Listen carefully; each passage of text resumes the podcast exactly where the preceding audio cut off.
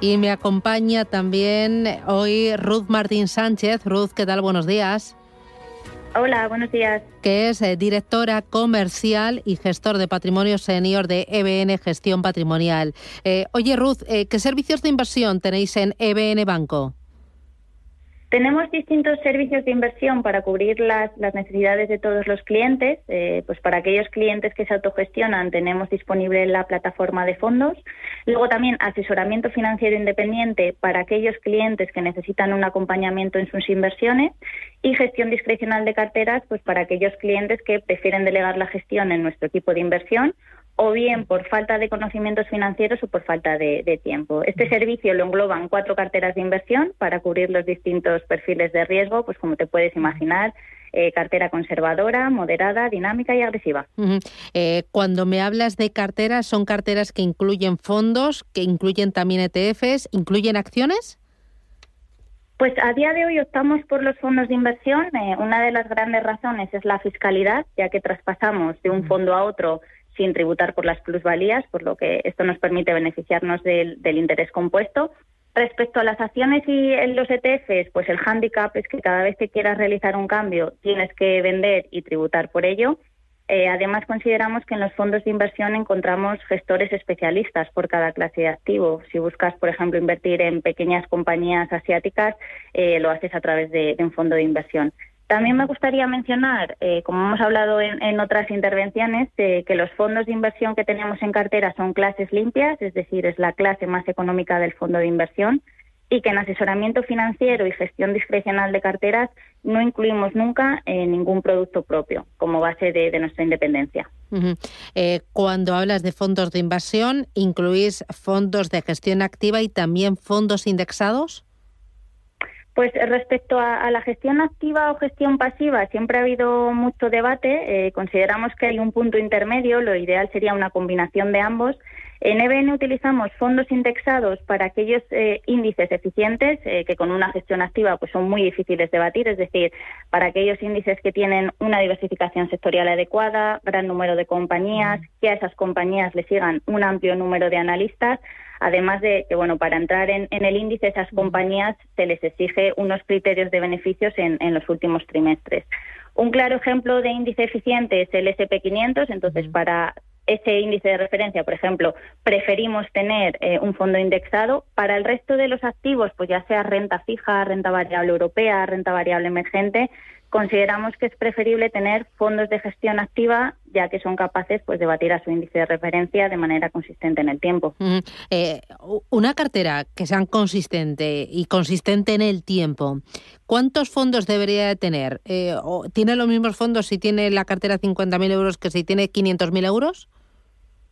Pues eh, para darte un rango, más de 15 fondos consideramos que es demasiado, porque si no, pues existe una sobrediversificación y posiblemente una pérdida de control de, la cartera. Como mínimo 8 o 9 fondos, pues para cubrir las distintas clases de, renta fija, de diversificación sectorial y geográfica de la parte de renta variable. En nuestras carteras de gestión discrecional empezamos a trabajar a partir de, de 100.000 euros, pero vamos, que si fuesen 50.000 como lo, que comentas, eh, yo creo que con 8 o 9 fondos podrías tener pues una cartera muy diversificada. Bueno, eh, es muy importante tener una buena cartera, pero aquí vamos eh, a ganar dinero. Háblame de rentabilidades, ¿qué resultados están teniendo vuestras carteras este año?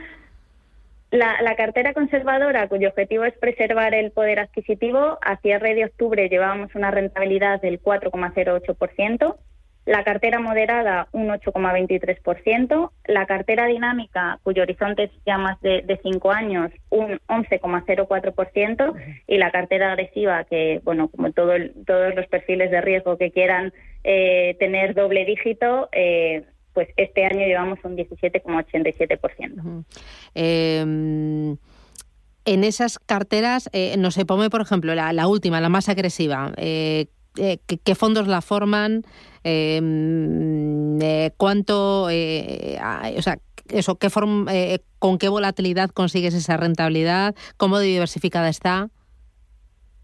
Pues eh, mira, actualmente esta cartera la componen eh, 13 fondos de inversión. Al final lo que intentamos es eh, tener una diversificación amplia y, como te digo, cuyo objetivo de rentabilidad sea obtener un 8% o 10% eh, de manera eh, anualizada. Eh, actualmente esta cartera está invertida en un 90%, exposición a renta variable. Es verdad que, nos mantenemos un poquito infraponderados y el 10% restante lo mantenemos en un fondo cuasi monetario. Y ya para un perfil agresivo empezamos a incorporar fondos direccionales tanto en renta variable emergente como en, pequeñas compañías.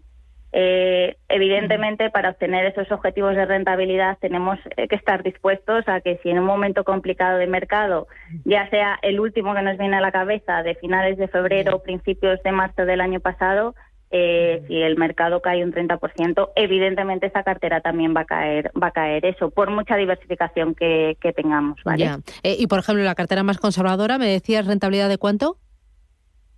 Pues la cartera conservadora un 4,08, que al final, teniendo en cuenta cómo están los tipos de interés, eh, la verdad es que, es una rentabilidad porque en, nuestra mente para un perfil conservador de lo que intentamos es sacar un punto, un 2% aproximadamente, pero el año anterior y este año lo estamos batiendo de sobra.